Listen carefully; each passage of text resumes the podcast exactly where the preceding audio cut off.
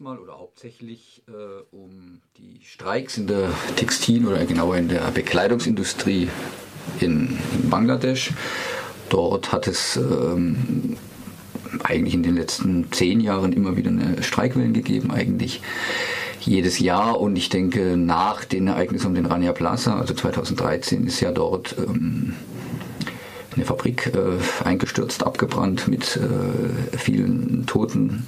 Seitdem ist die Diskussion ja auch äh, wieder ein bisschen hierher geschwappt. Es gab irgendwie teilweise in verschiedenen Städten auch Proteste vor Läden, die Billigklamotten wie Primark und Kick. Und da wurde das teilweise mit Hinweisen auf Rana Plaza demonstriert. Und wir wollen uns am Donnerstag das ähm, einfach mal angucken, was haben die Arbeiterinnen da gemacht in den, in, den, in den letzten zehn Jahren genau an Kämpfen, weil uns das immer in diesen Kampagnen ein bisschen unterbelichtet äh, vorkommt und wollen von da aus dann aber auch äh, nochmal breiter gucken. Für uns sind diese Streiks der Textilarbeiterinnen dort auch nur ein Teil von einer globalen Streikwelle, die wir irgendwie seit 2006, 2007 beobachten, wollen auch über Bedeutung dieser globalen Streikwelle diskutieren.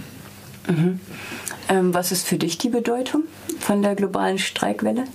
Naja, wenn ich es mal kurz zusammenfasse, ist es für mich eigentlich ähm, ja, das Gegengift eigentlich äh, für all das, was sonst so gerade weltweit um uns herum ist. Also von, von Kriegen bis Charlie Hebdo und alles, was so gerade äh, um uns herum passiert. Ich denke einfach, oder wir denken einfach, dass ähm, ja, sich in den letzten zehn Jahren ähm, so eine globale Streikwelle, also sowas wie eine globale Arbeiterklasse in diesen Kämpfen entsteht.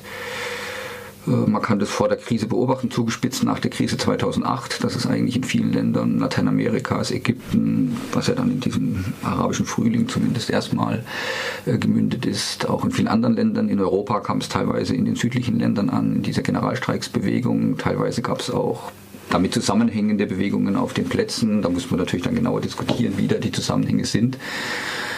Aber ich denke, das ist eine Diskussion, die wir gerade so in der Krise der radikalen Linken in Deutschland auch wieder führen müssen. Wie, wie, was bedeuten diese Kämpfe? Wie setzt man sich dazu in Beziehung? Wie, welche Kämpfe führt man selber? Und ich denke, nur in dieser Diskussion kann man so ein bisschen aus der schlechten Laune rauskommen, die man natürlich kriegen kann, wenn man sich alles andere so anguckt an Bürgerkriegen, an und was sonst so gerade alles Schlechtes auf dieser Welt passiert.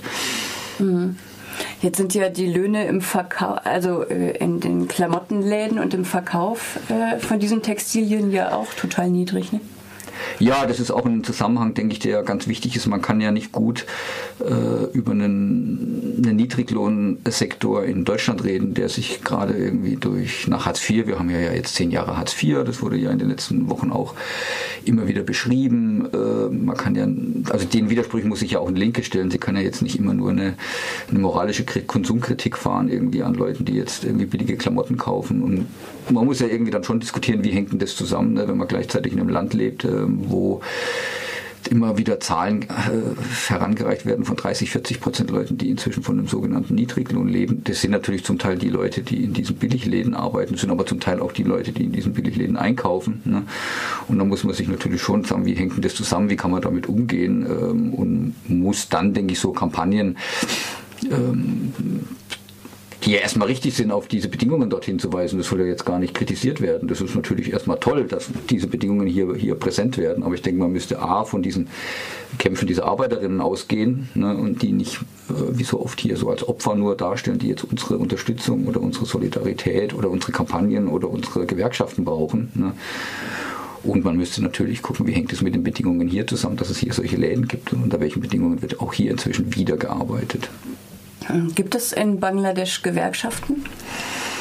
Es gibt Gewerkschaften, es gibt eigentlich vom Gesetz her, ist es jetzt auch nicht äh, verboten, aber die Praxis der letzten Jahrzehnte kann man sagen und bis heute ist eigentlich, dass es die Bosse oder die Unternehmer ihnen gelungen ist, letztendlich mittels äh, Repression das äh, zu verhindern. Also wenn man will, äh, kann man sagen, dass das vielleicht so ein bisschen der Umschwung ist seit Rania Plaza, weil es natürlich einen internationalen Druck gegeben hat, die internationale Presse, internationale Arbeitsorganisationen, ILO und was es sonst so alles gibt da natürlich jetzt ein bisschen genauer äh, hingucken. Außerdem ist es der banale Grund, es sind ja irgendwie hunderte von Fabriken teilweise niedergebrannt worden. Das muss man sich ja schon, das, ist ja das sind sehr militante und sehr zugespitzte Kämpfe, wo es natürlich auch den Unternehmern inzwischen darum geht, auch wieder Ruhe in, in, in die Betriebe äh, zu bringen. Und dazu sind ja, das wissen wir ja, Gewerkschaften ja auch ganz nützlich. Man muss aber sagen, äh, es sind neue Gewerkschaften entstanden, dann auch in den letzten zwei, drei Jahren. Ähm, aber auch da sollte man genauer hingucken. Sehr viele dieser Gewerkschaften sind über das Solidarity Center, also ans, letztendlich ans US-Außenministerium, ähm, von US-Außenministerium finanzierte NGO äh, gestützt. Ne? Und dann wissen wir natürlich auch, was passiert. Ne? Also es ist ziemlich absurd. Ne? Also eigentlich schaffen es nur diese Gewerkschaften, die da mit Geld und äh, Know-how aus dem Westen, sage ich jetzt mal pauschal, ausgestattet sind, die ähm, Zulassungsprozesse dort zu durchlaufen und die vielen kleineren Gewerkschaften, die teilweise von den Arbeiterinnen selber von unten äh, versucht werden zu gründen, scheitern eher an diesen Prozessen. Ne? Also auch aus diesem Grund sollten sich Kampagnen, die sich hier auf, auf äh, die Bildung von Gewerkschaften berufen, die Mühe machen, da genau hinzugucken, was sie denn da unterstützen. Mhm. Das wusste ich noch gar nicht, dass es Gewerkschaften gibt, die von der USA. Das Solidarity Center, ja, das ist eigentlich recht bekannt, gibt es schon sehr lange und ähm, die werden, wie gesagt, irgendwie in großen Teilen vom, vom US-Staat finanziert und die schleusen Gelder in die Richtung, irgendwie, um dort Gewerkschaften aufzubauen. Ja. Du bist ja jetzt in Wildcat unter Worker Center Initiative. Ähm, ist das ein Verein?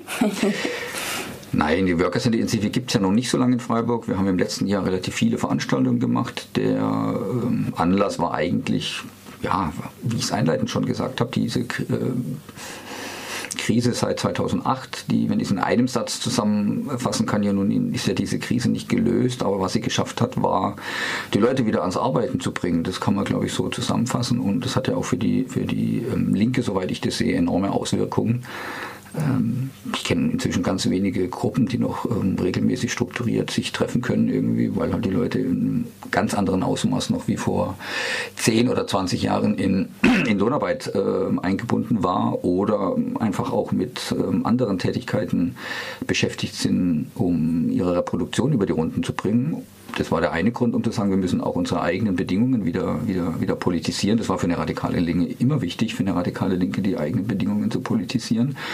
Dann die Streikwelle, die ich schon genannt habe in diesem Zusammenhang. Und die Worker Center Initiative war praktisch oder ist der Versuch, so diesen Zusammenhang hier in Freiburg über Veranstaltungen immer mal wieder präsent zu machen und aber auch in Sachen in Freiburg zu gucken. Wir haben ja im letzten Jahr zum Beispiel auch zwei Veranstaltungen gemacht zu den Kürzungssachen an der Uniklinik, also auch Sachen, die hier lokal wichtig sind zu thematisieren. Und in der Initiative sind ja Leute von La Banda Mager, von der FAU und eben auch äh, Wildcat-Leute drin. Das ist so ein Zusammenschluss von, von Leuten, denen, denen diese angesprochenen Fragen wichtig sind. Mhm. Ähm, wo findet eure Veranstaltung statt? Die findet am Donnerstagabend statt im Susi Bewohnerin-Treff auf Vauban. Um 20 Uhr. Um 20 Uhr, genau. Ja. ja, dann können wir gespannt sein. Wen habt ihr, nee, nochmal, wen habt ihr denn eingeladen? Zu Wildcat habe ich jetzt nichts gesagt. Wir haben ja eine neue Nummer ähm, rausgegeben. Ich bin, wie gesagt, bei Wildcat. Das ist ja nun eine Zeitung, die es schon wesentlich länger gibt als diese Workers Center Initiative. Die gibt es jetzt schon seit Ende der 70er Jahre und hat eigentlich immer den Zusammenhang thematisiert zwischen linker Bewegung, dem eigenen Standing in Beruf und Bewegung und der Frage, wie wird eine Linke mehr und unserer Meinung nach eigentlich nur mit einem Bezug auf, auf Arbeiterinnen, also mit einem natürlich modernen und Begriff von, von Arbeiterklasse. Und wir haben jetzt wieder eine Nummer rausgebracht und da geht es halt auch um diesen einen Artikel drin, um die Kämpfe der Textilarbeiterin in Bangladesch und da kommt jemand, der den Artikel mitgeschrieben hat. Okay. Ja, dann vielen Dank, Alex.